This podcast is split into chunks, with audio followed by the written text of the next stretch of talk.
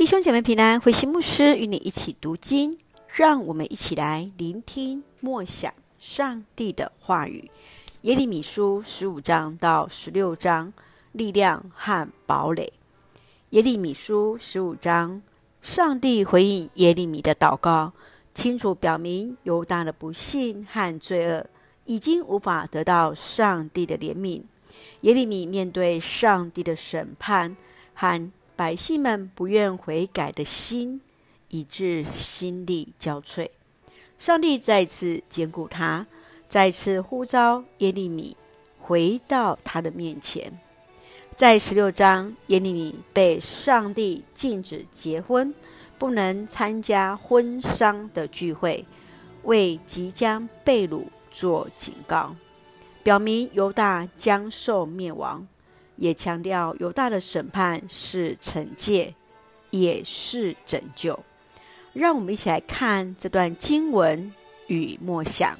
请我们来看十五章十九节，上主这样回答我：要是你回转，我就收留你，使你重新做我的仆人；要是你不说废话，只传达必要的信息，你就可以重新做我的代言人。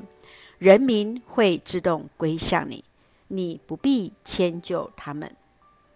耶利米是上帝在犹大艰困时刻所拣选的先知，他忠诚传达上帝的话语，却被误会拒绝。他只能将内心的痛苦向上帝哭诉。上帝要他回到起初的心志，专注在上帝里面。今天的你我，当服事受到伤害、误会，你会如何做？上帝重新调整耶利米的优先次序，以上帝为中心。今天不也提醒在服事当中的你我吗？继续，让我们来看十六章第九节：上主啊，你是我的力量和堡垒，你是我危难时的避难所。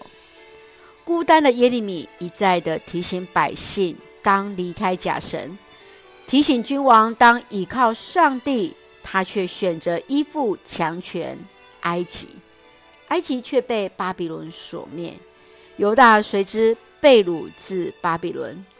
绝望当中的耶利米再次将自己带到上帝面前，呼喊上帝的拯救。你曾经遭遇耶利米的困境吗？你在服侍当中曾遇过哪些困境？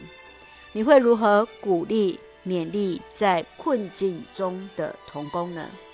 愿主恩待帮助我们，一起用十六章十九节作为我们的金句。上主啊，你是我的力量和堡垒，你是我危难时的避难所。是的，上帝是我们的力量和堡垒。是危难时的避难所，让我们用这段经文作为我们的祷告。亲爱的天父上帝，感谢上帝所赐丰盛的恩典，一路与我们同行。上帝啊，你是我们的力量和盼望，是我们在危难中的避难所。深知离开了你，我们就无法做什么。求主帮助，不忘在困境中仍然能够依靠你。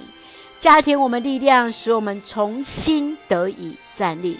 圣愿主赐福所爱的教会与弟兄姐妹身心灵健壮，保守我们的国家台湾与执政掌权者有主的同在，使用我们做上帝恩典的出口。感谢祷告是奉靠主耶稣的圣名求，阿门。弟兄姐妹，愿上帝的平安与你同在，大家平安。